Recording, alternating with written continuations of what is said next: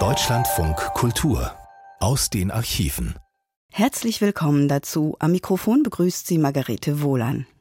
Sie hören heute die dritte Folge über Sammy Davis Jr., diesen unglaublich talentierten Mann, der fest daran glaubte, seinen Weg zu machen, trotz Weltwirtschaftskrise, tief sitzendem Rassismus und, zumal am Anfang, fehlender Unterstützung durch die, die bereits oben waren. Und dann auch noch das. Im November 1954, als er glaubt, oben angekommen zu sein, wird er in einen schweren Autounfall verwickelt, der ihn das linke Auge kostet. Auch davon wird heute die Rede sein und von seiner Verzweiflung. Ist nun alles zu Ende? Dass es das nicht ist, ist seinem unbeugsamen Willen zu verdanken und natürlich auch der Tatsache, die ihn zu einem der ersten Superstars im US-amerikanischen Showbusiness werden lässt, seinem Talent. Aber nun geht's los und wie immer am Anfang jeder Folge der Song, der der Reihe von Sigrid Schmidt-Jos seinen Titel gab. To dream the impossible dream. Thank you to fight the unbeatable foe, to bear with unbearable sorrow, to run where the brave dare not go, to write the unwritable. Der unmögliche Traum. In unserer Sendereihe über Sammy Davis Jr. hören Sie heute Las Vegas, Nevada. Am Mikrofon ist Sigi Schmidt-Jos. Aren't you weary to reach the unreachable star? This is my quest to follow that star. No matter how hopeless, no matter how far to fight for the right, without question or pause to be willing to march into hell for a heavenly cause. And I know that I'll always be true to this glorious quest, that my heart will lie peaceful and calm when I'm laid to my rest. And the world will be better for this that a man scorned and covered with scars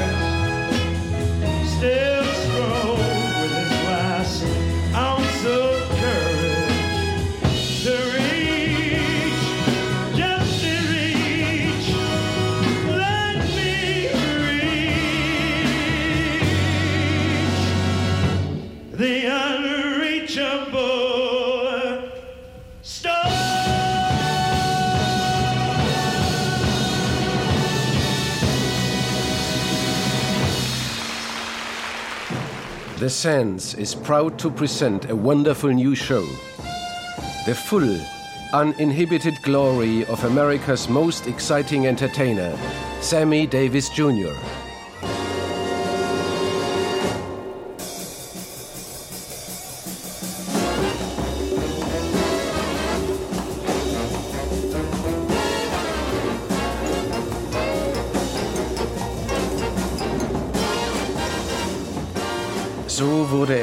angekündigt, als er im Frühjahr 1966 nach zwei Jahren am Broadway im Musical Golden Boy zurück nach Las Vegas kam. Ein Star kam an seine alten Spielstätten zurück, kam sozusagen nach Hause. Und gleich wurde seine Show im Copper Room von Sands Hotel mit dem Antonio Morelli Orchester unter Leitung von Sammys musikalischem Direktor George Rhodes für ein Live-Doppelalbum mitgeschnitten. That's All. Sammy Davis Jr. in Las Vegas. Thank you. Thank you very much.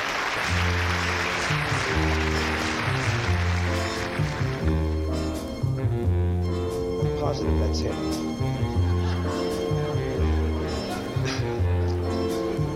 Free and easy, that's my style. How'd it do me? Watch me smile.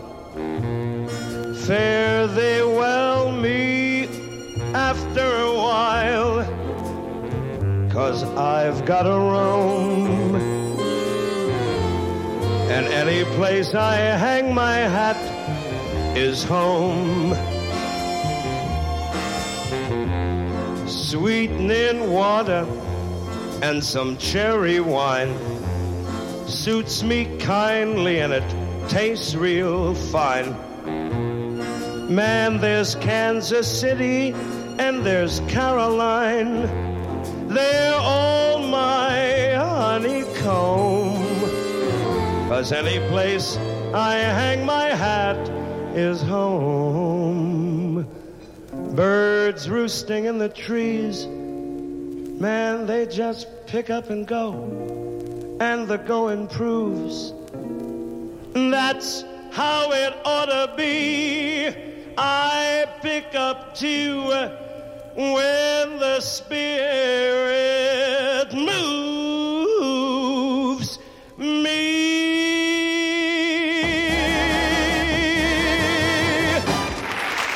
Thank you. Good evening, ladies and gentlemen. Welcome.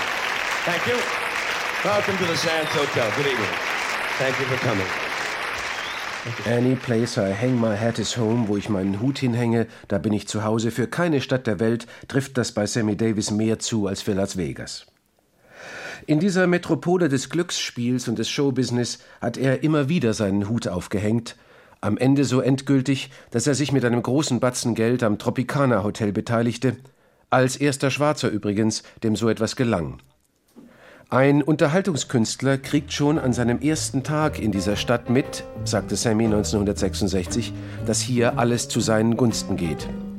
Die besten Bands, die beste Beleuchtung.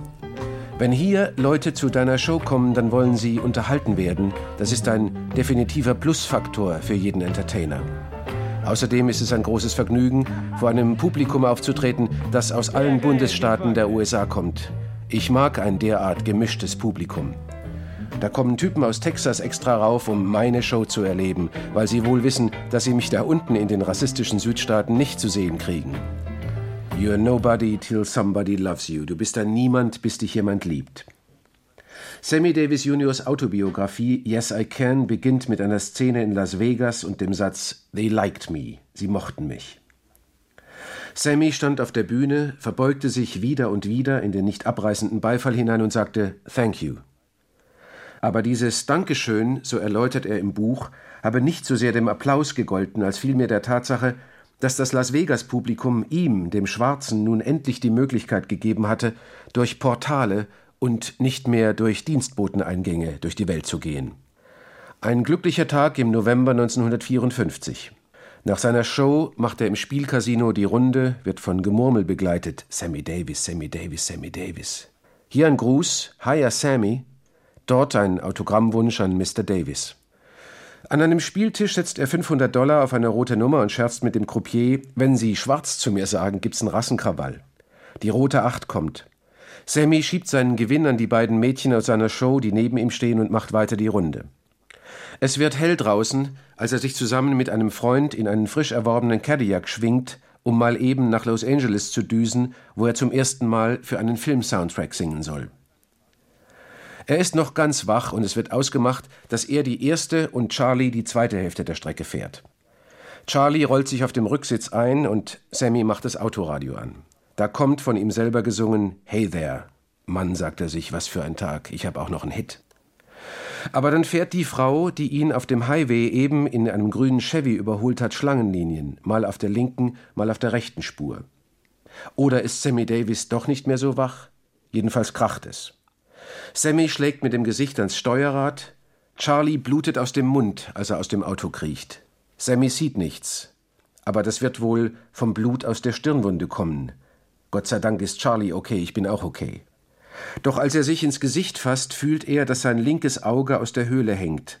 Er fällt auf die Knie, lieber Gott, lass mich nicht blind werden, bitte nimm mir nicht wieder alles weg.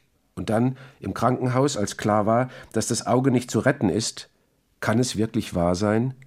26 Jahre Arbeit und du schaffst es und dann ist alles umsonst. War der kleine Anflug von Karriere nun wirklich schon alles für mich, für mein ganzes Leben? Werde ich es nie schaffen, ein Star zu sein? Die Leute, die nett zu mir waren, werden mir wieder den Rücken kehren. Kein Haya Sam mehr. Sie werden mich wieder hassen. An manchen Tagen geht alles schief. Some days everything goes wrong.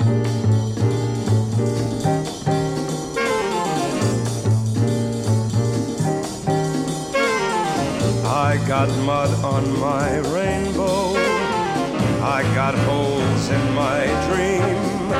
I was shoved or fell off my carousel. Some days everything goes wrong. So what? Okay, so everything goes wrong. What's the use of staying sore? You become a famous bore. But as for yours truly, first I'll rinse off that rainbow. Then I'll patch up that dream. Disappointed, well, where's that carousel? I'll climb back where I belong. The ride's the same for Mr. Right or Wrong, so I'm not a plaster saint. But there's something else I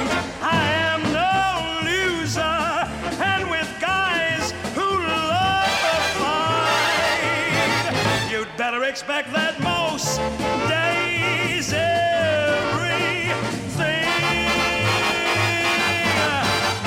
goes. Ein Lied des Überlebenswillens. An manchen Tagen geht alles schief, aber ich bin kein Verlierer. Ihr solltet lieber erwarten, dass an den meisten Tagen alles in Ordnung geht. Die Klappe auf dem linken Auge hat er, als er aus dem Krankenhaus kam, immer noch mit dem Will Mastin Trio, lachend und über sich selber scherzend, eine Zeit lang zu seinem Markenzeichen gemacht. Ja, er ging sogar so weit, seinen Freunden, den Hollywood-Schauspielern Tony Curtis und Jeff Chandler, bunt gemusterte Augenklappen zu verordnen, wenn sie sich öffentlich mit ihm sehen ließen. In Sammys Buch gibt es ein Foto davon. Als ich ihn im Juni 1968 in Sands Hotel in Las Vegas zum ersten Mal live auf der Showbühne erlebte, war das alles längst vergessen. Er hatte aus einem weiteren Handicap einfach einen weiteren Karrieremotor gemacht. Ich war zu Recherchen über das amerikanische Showbusiness und die Umbrüche im Rock- und Musikgeschäft in Amerika unterwegs und hatte Empfehlungsschreiben von zwei renommierten deutschen Blättern dabei. Vom Spiegel und von einem Magazin namens Deutsches Panorama, das Gerd von Paczensky damals herausgab. Um Karten zur Sammy Davis Show zu bekommen, nützten die gar nichts. Deutschland liegt, von der Nevada-Wüste und Las Vegas aus gesehen, wahrscheinlich irgendwo im Urwald und was dort geschrieben wird, interessiert hier nicht.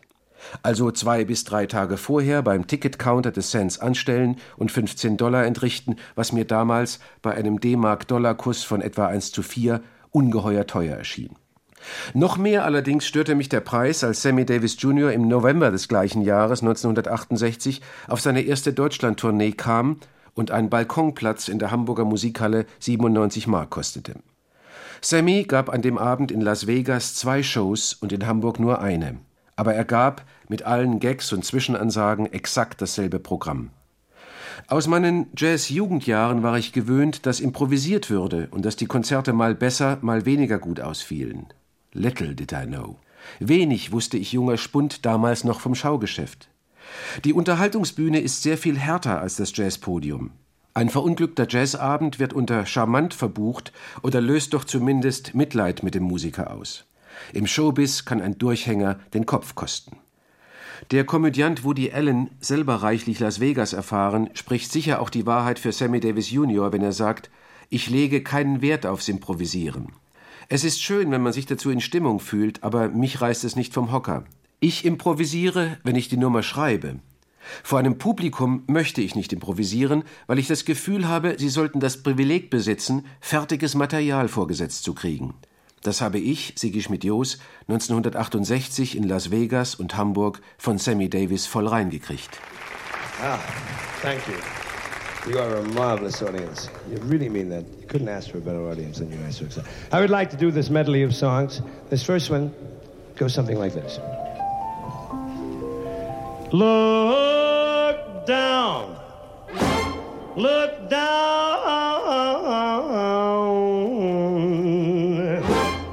That lonesome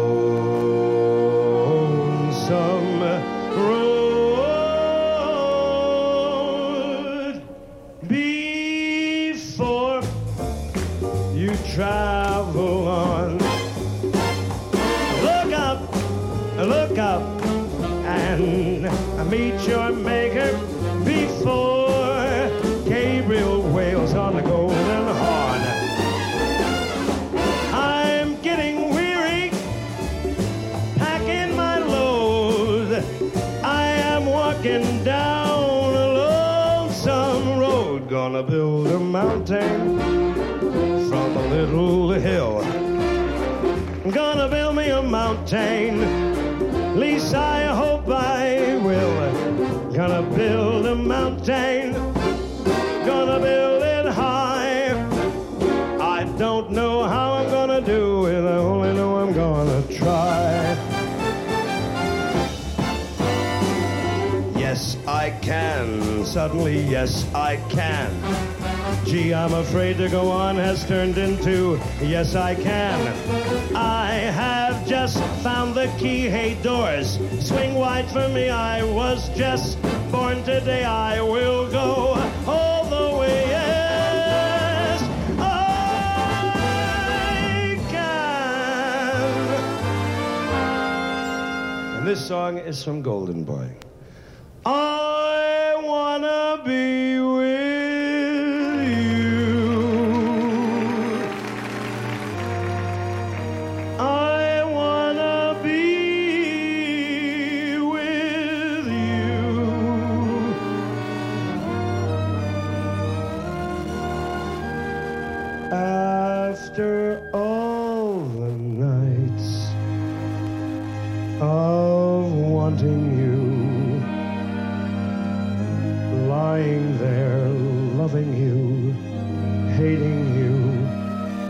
Tonight, I'm touching you, holding you. World, you're gonna see.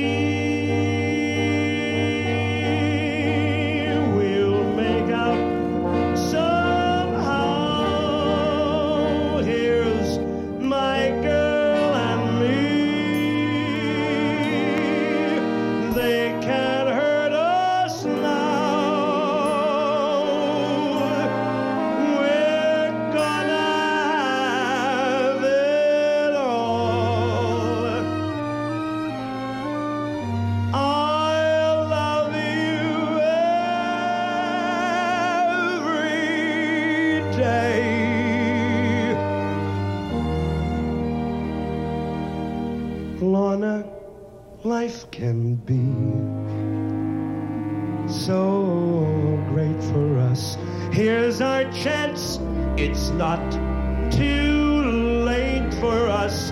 Grab it fast or life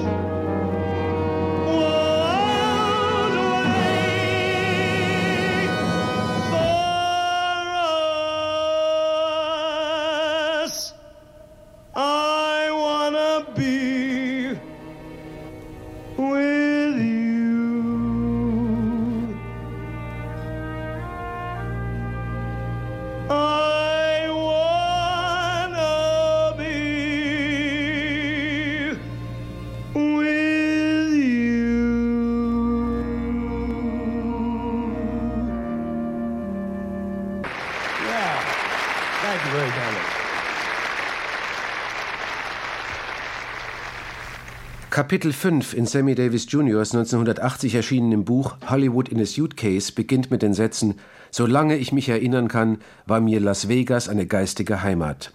Mein Act war maßgeschneidert für diese Stadt, umgekehrt war der Ort auch für meinen Lebensstil gebaut. Ich bin ein Nachtvogel und Vegas schläft nie. Kaum hatte er als Star Mitte der 50er Jahre nach so langem Anlauf endlich den Fuß in der Türe, spielte er sich auch bereits als König auf. Wir bedauern es, aber Sie müssen doch verstehen, dass wir Sie als Farbigen hier nicht wohnen lassen können, also suchen Sie sich eine Herberge auf der anderen Seite der Stadt. Diese Attitüde des Hotelmanagements aus seinen Anfangsjahren in Vegas war nun endgültig Vergangenheit. Nun residierte er in den Hotels, in denen er auftrat, und der Akzent liegt auf residieren. Jede Nacht eine Party in seinem Apartment oder sagen wir besser seiner Suite. Er hatte sich angewöhnt, nach seinen Auftritten wie auch an arbeitsfreien Abenden jeweils zwei Hollywood-Movies von 16 mm Kopien für Kollegen und Showgirls vorzuführen. Im Stardust Club beispielsweise hing die Information, was Sammy heute zeigen würde, für die Angestellten regelmäßig am schwarzen Brett. In Vegas ist es Vertragsbestandteil der Showgirls, anschließend mit den betuchtesten Spielern noch zu flirten oder so ähnlich. Sammy Davis Filmstunde, die Girls immer eingeladen, hat in dieser Zeit manchem reichen Freier das Schäferstündchen verpatzt. Versteht sich, dass Sammy selber immer auf seine Kosten kam. Die erste Einschränkung gab es, als das Hotelmanagement darum bat, kein Essen mehr zu servieren, weil in der Hitze des Gefechts mal ein warmes Buffet auf ein weißes Sofa gefallen war. Später legte die Hotel Owners Association, der Verband der Hoteleigentümer, in dem damals der legendäre Howard Hughes die große Nummer war, Seminar, seine Filmpartys einzustellen, weil die Hasen, die Bunnies, die Chicks oder wie sie wollen, ihren Pflichten nicht mehr richtig nachkamen. Sammy nachträglich, die fürchteten wohl, ich bekäme zu viel von der Action in die Hand. Musikalische Aktion dagegen war von ihm immer erwünscht. Reden wir von der Zeit in den 60ern, in der er und die Rhythm Blues Band Sam Butera and the Witnesses, ehemals Begleitensemble von Louis Prima, gleichzeitig in Vegas gastierten. Da lag es doch nahe, gemeinsam eine Platte zu machen. After Hours, After Midnight, wenn alle offizielle Aktion vorüber war. Mit minimaler Vorbereitung liefen um drei Uhr morgens die Bandmaschinen. When the Feeling Hits You. Sammy Davis meets Sam Butera and the Witnesses, recorded wild in Las Vegas. Es gibt auf dieser LP wildere Nummern, aber sicher keine, die den Wee Small Hours of the Morning unseres großmächtigen Showbiz-Babys besser entspricht als dieser verrückten Dinger. These Foolish Things.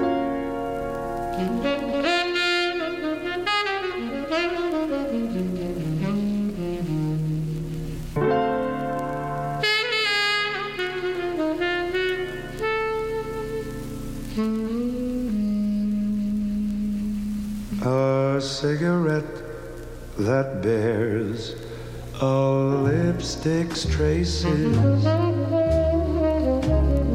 an airline ticket to romantic places, and still my heart has wings. These foolish things remind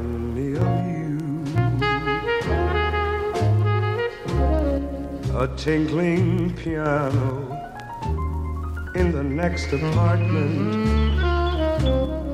Those stumbling words that told you what my heart meant. A fairgrounds painted swings, these foolish things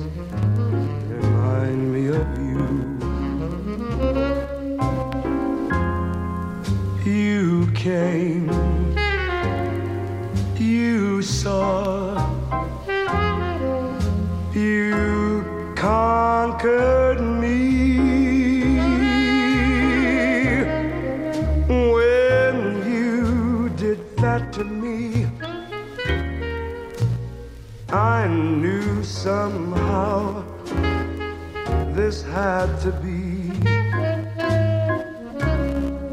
The winds of March that make my heart a dancer, a telephone that rings, but who's to answer? Oh, yes, the ghost of you clings. These foolish things remind me of you.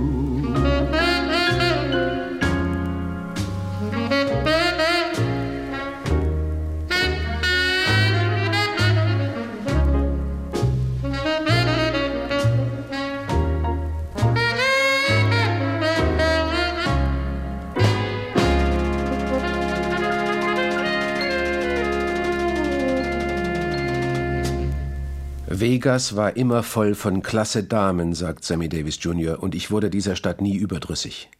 Glücklicherweise empfand Vegas offenbar dasselbe von mir. Ich komme noch einmal auf unser Konzert in Sands Hotel 1966 zurück. Da holte er sich zum Finale den großen Drummer Buddy Rich auf die Bühne und er selber holte, ganz ungewohnt, sein Vibraphon heraus. Das hatte er, sagt er, vier Jahre lang nicht mehr gemacht. Sammy Davis, der Musiker. Eine Jam-Session besonderer Art aus Las Vegas, Nevada, aus Sands Hotel.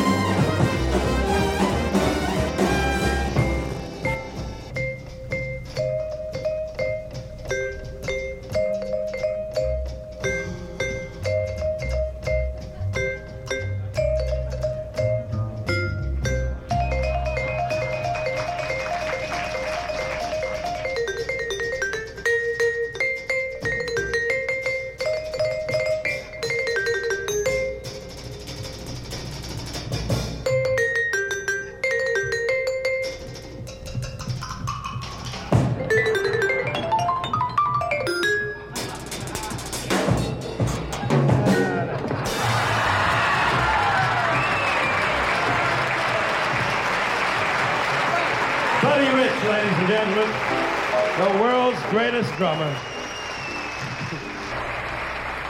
Nachdem er Buddy Richards, den größten Trommler der Welt, gefeiert hat, holt er den schwarzen Bandtrommler Michael Silver nach vorn. Don't you know we taking over? Lass dich nicht von den weißen Jungs verunsichern, komm runter. Hast du nicht mitgekriegt, dass wir jetzt dran sind? Du scheinst keinen Grips zu haben, komm runter. Play the stool. Spiel irgendwas, spiel auf dem Stuhl. That's what I said. Play stool. That's it. Go ahead. Und genau das macht er, Michael Silver. Er trommelt, wie Sammy Davis steppt, auf einem Stuhl.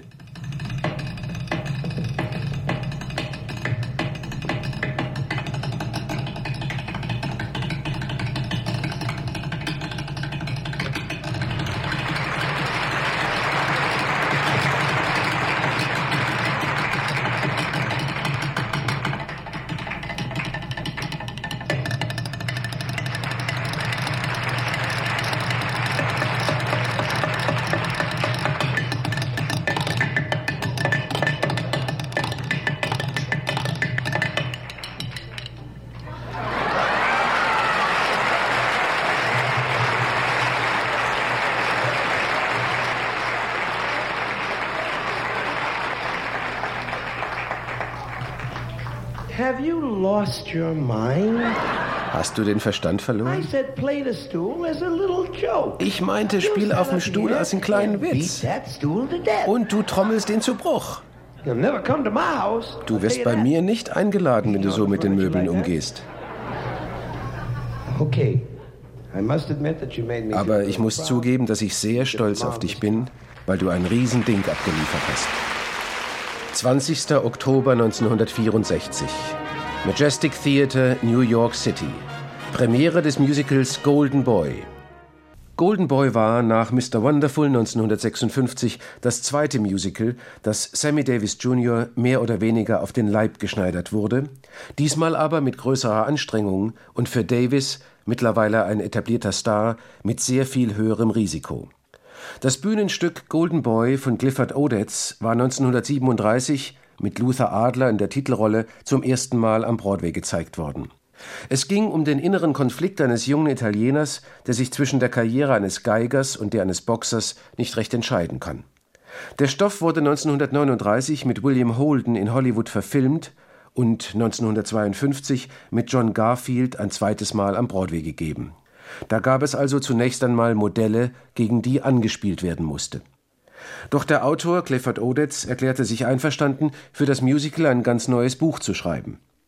Aus dem Geige spielenden Italiener wurde ein schwarzer Junge aus Harlem, der von Gangstern als Berufsboxer in den Ring gezwungen wird. Er liebt Lorna, die weiße Sekretärin seines Managers, die ihn aber trotz ihrer entsprechenden Gefühle abweist, weil sie vorher zu viele Männer ohne Liebe in ihr Bett gelassen hat. Und sie könnte es nicht ertragen, wenn er das erführe. Joe, so heißt Sammy Davis in diesem Stück, Joe versteht ihre Weigerung als Ausdruck von Rassenvorurteil. Durch einen ungeschickten Schlag tötet er eines Tages seinen Gegner im Ring. Unmittelbar darauf stirbt er selbst bei einem Autounfall. Soweit die Story. Die Probleme bei der Produktion von Golden Boy begannen damit, dass der Autor Clifford Odets im August 1963 starb, ohne dass das neue Buch fertig war.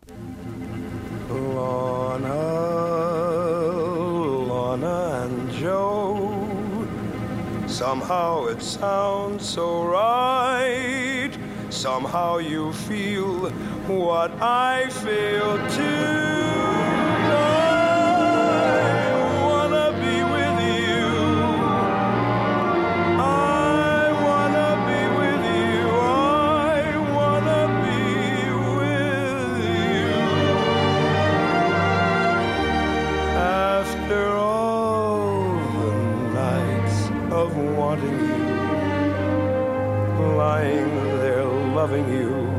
Hating you, tonight I'm touching you, tasting you, world, you're gonna see. We'll make out somehow. Here's my girl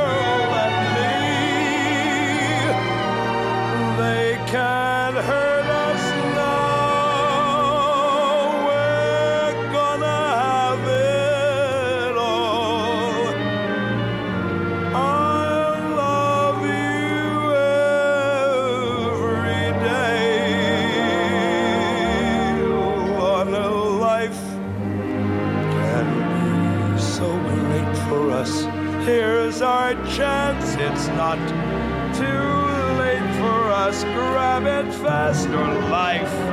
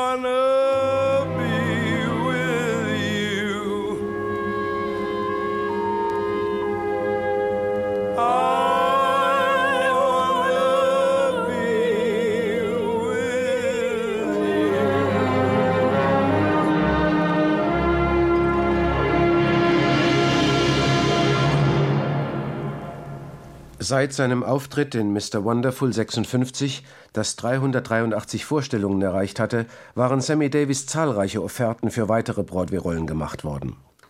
Seine Manager und sein Freund Sinatra rieten ab, und so hatte er immer abgelehnt. Sein Status im Showbiz war auch ohne ein zweites Mal Broadway gesichert. Bis 1963 hatte er nicht weniger als 32 Langspielplatten gemacht, mit einem Jahresumsatz 63 von einer Million LPs.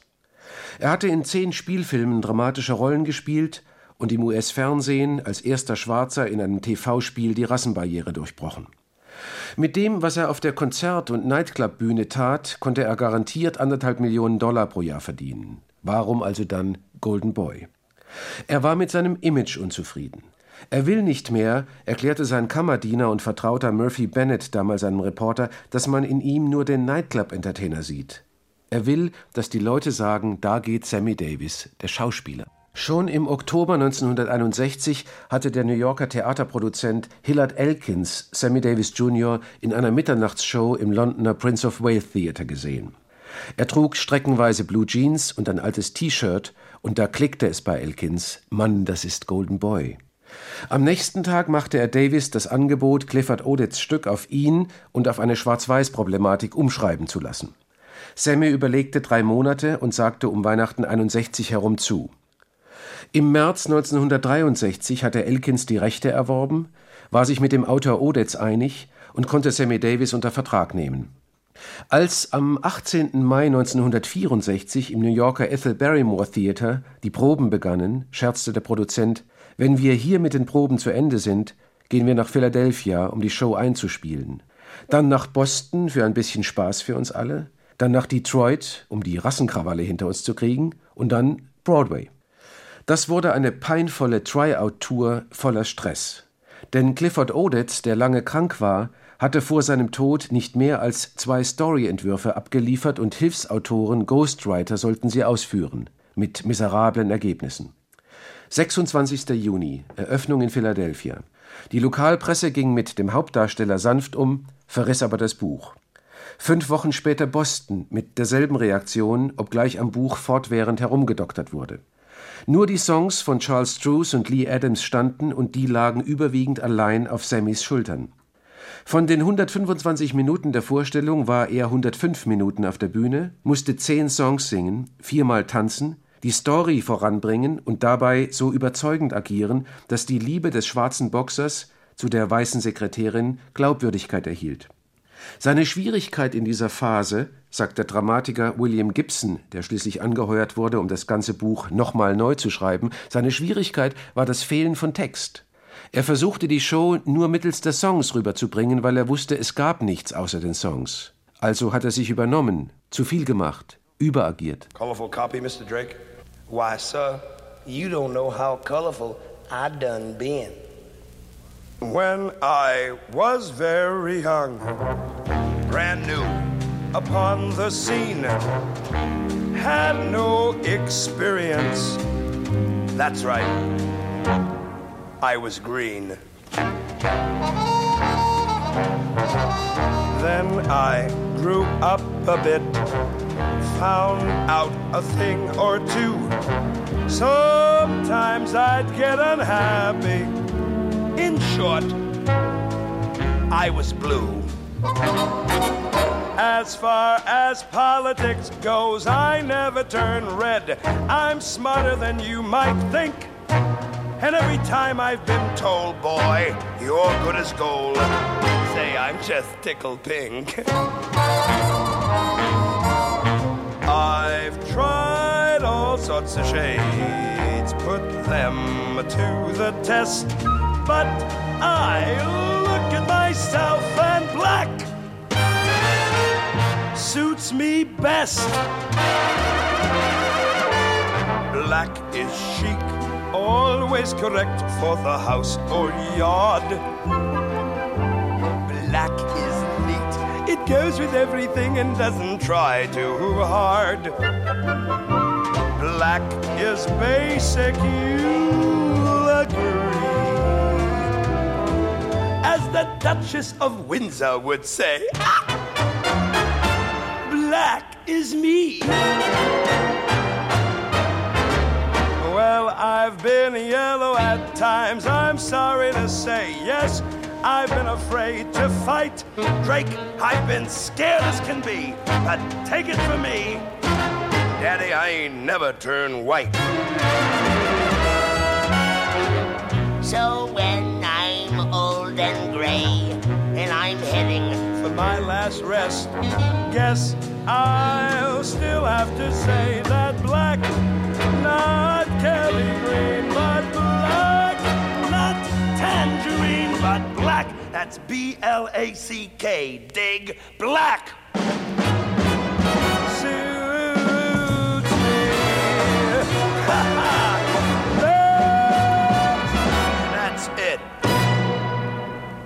Aber die größte Anstrengung für Sammy Davis und die ganze Besetzung sollte erst noch kommen. Am 25. August 64 eröffnete Golden Boy im Fisher Theater in Detroit. William Gibson, ein Theaterprofi, schrieb wie besessen an dem neuen Buch. Das ergab das Paradoxon, dass die Truppe jeden Abend ein Stück spielte und tagsüber ein ganz anderes einstudierte. Wir nannten es Operation Transfer, sagt Producer Elkins. Wir schlossen die alte Show in einer Samstagnacht, übten rund um die Uhr und kamen am Montagabend mit einer neuen, ganz anderen Show wieder heraus. Sammy Davis, das war die härteste Sache, durch die ich mein Leben lang gegangen bin. Aber damit war die neue Show immer noch nicht aus einem Guss. Auch noch nicht, als das Ensemble Mitte September zu Voraufführungen nach New York ging. Am Charakter der Hauptfigur wurde immer noch gebastelt, und Sammy hatte fortwährend neue Texte zu lernen. Er war an der Grenze seiner so unerschöpflich scheinenden körperlichen und seelischen Reserven und er bat einen Tag Urlaub. Der wurde ihm nicht gewährt. Da tauchte er unter, war für niemanden auffindbar, war einfach einen Tag weg. Die Vorstellung fand an diesem Tag zur Enttäuschung des Publikums mit der Zweitbesetzung der Hauptrolle statt. Tags darauf, es war ein Sonntag, vier Tage vor der offiziellen Premiere, war er wieder da und sagte, ich bin noch nie in meinem Leben vor irgendetwas davongelaufen. Aber ein Tag Ruhe war mir versprochen worden und ich habe ihn nicht gekriegt. Ich kenne meine Stimme. Drei Ärzte sagten mir alle dasselbe. Ruh dich aus oder du kannst nicht singen in der Opening Night.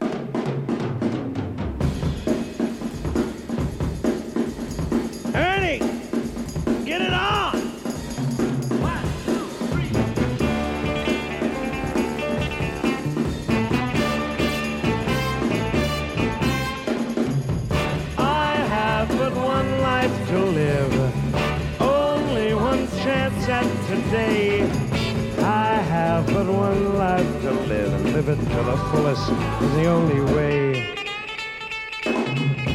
Don't criticize my way of life. Reach out and take my hand. Don't sympathize for the shade of my skin. Just respect me for being a man. I mean, respect me for being a man. I have but one life to live. Chance at today. I have but one life to live, and live it to the fullest is the only way. Now I don't feel the sting of the shame that just for living my way. Cause I know I'm living just plain me, tasting life a day by day. Tasting life, I mean a day by day.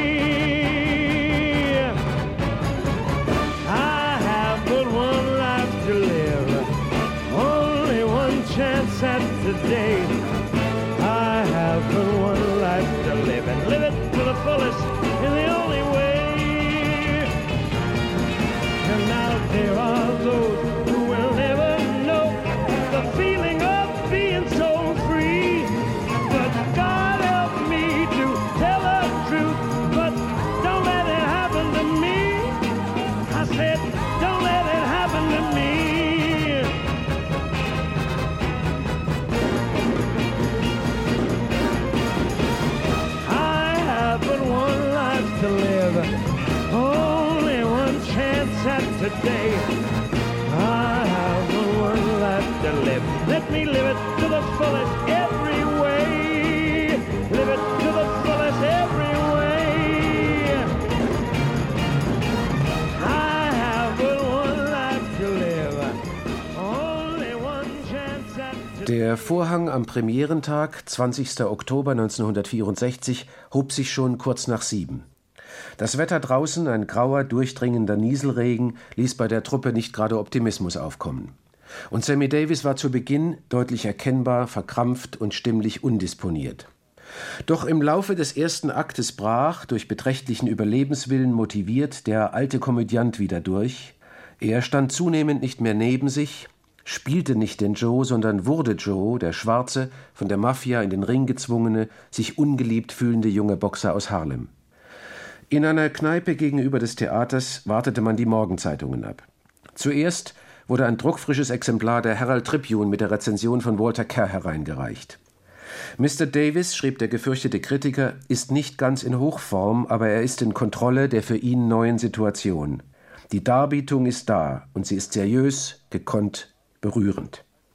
Als dann auch noch Howard Taubmann in der New York Times den Daumen nach oben hielt, war der Jubel bei allen Beteiligten grenzenlos.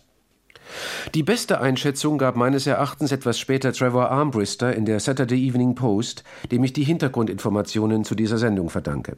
Er schrieb, Golden Boy ist ein Potpourri aus Brillanz und Nichtperfektion. Doch es gibt nur wenige Momente in der Show, in denen Sammy Davis nicht perfekt ist. Er dominiert die Bühne. Nun haben es die Finanziers leicht, dem Musical eine lange und erfolgreiche Spielzeit vorauszusagen. In einer früheren Sendung dieser Reihe hatte ich gesagt, Sammy Davis habe in Golden Boy 1966 den Höhepunkt seiner Karriere und seiner künstlerischen Ausdruckskraft erreicht. Mancher Kenner der Sammy Davis Biografie mag bei der Jahreszahl gestutzt haben, denn Golden Boy war ja schon 1964 angelaufen. Nein, es war kein Fehler, kein Irrtum. Ich hatte im Herbst 64, als ich in New York für ein Buch über das Musical als Theatergattung recherchierte, eine der Previews von Golden Boy noch vor der offiziellen Premiere gesehen und die Angst und Unsicherheit auf der Bühne fast körperlich gespürt. Und dann sah ich das Stück noch einmal im Januar 1966, bevor es am 5. März 66 nach 569 Aufführungen abgesetzt wurde.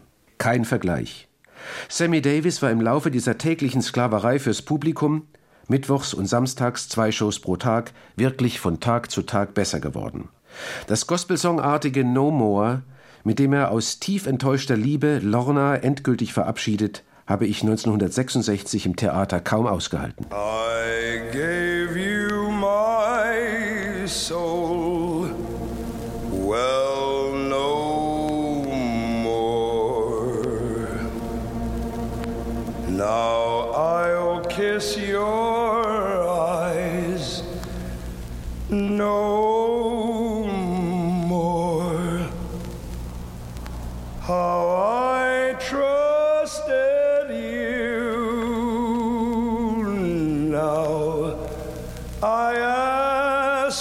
what for. You were life to me, but no more. Well, you had your chance.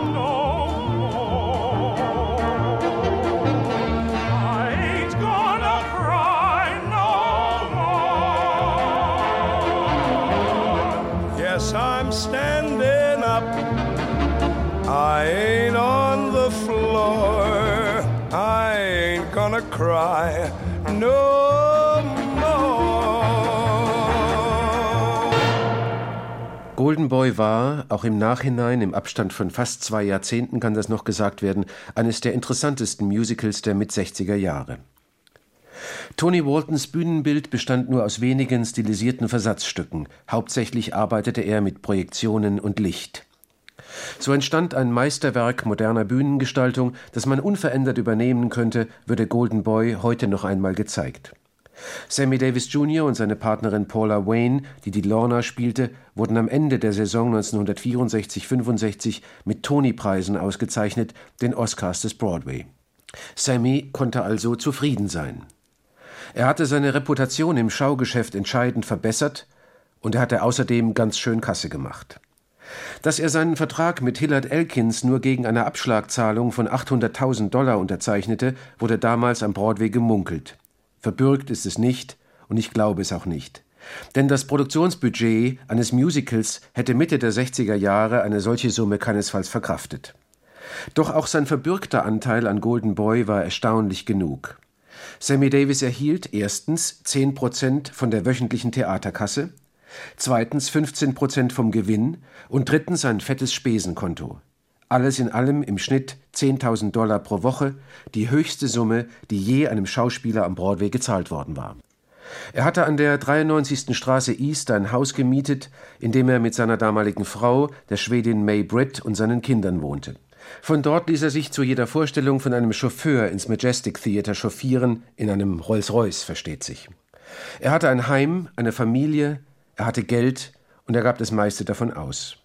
Der Star, der von seinem dritten Lebensjahr an diesem Traum gefolgt war und dafür so viel hatte einstecken müssen, holte nun vieles nach. Es war noch eine Menge Leben zu leben. A lot of living to do. Soweit Siegfried Schmidt-Jos über Sammy Davis Jr., A Lot of Living to Do und I Am Gonna Cry No More. Es hatte sich also ausgezahlt, die riskante Entscheidung, im Musical Golden Boy die Hauptrolle zu spielen. In vier Wochen geht es dann in der vierten Folge um den Kern, um die Seele seiner Kunst. A Man and His Soul and All That Jazz. Am kommenden Samstag geht es dagegen um einen Pionier der Computerwissenschaften, der gleichzeitig auch ihr größter Kritiker war. Josef Weizenbaum. Er wäre in diesen Tagen 100 Jahre alt geworden. Ich bin Margarete Wohlan. Machen Sie's gut.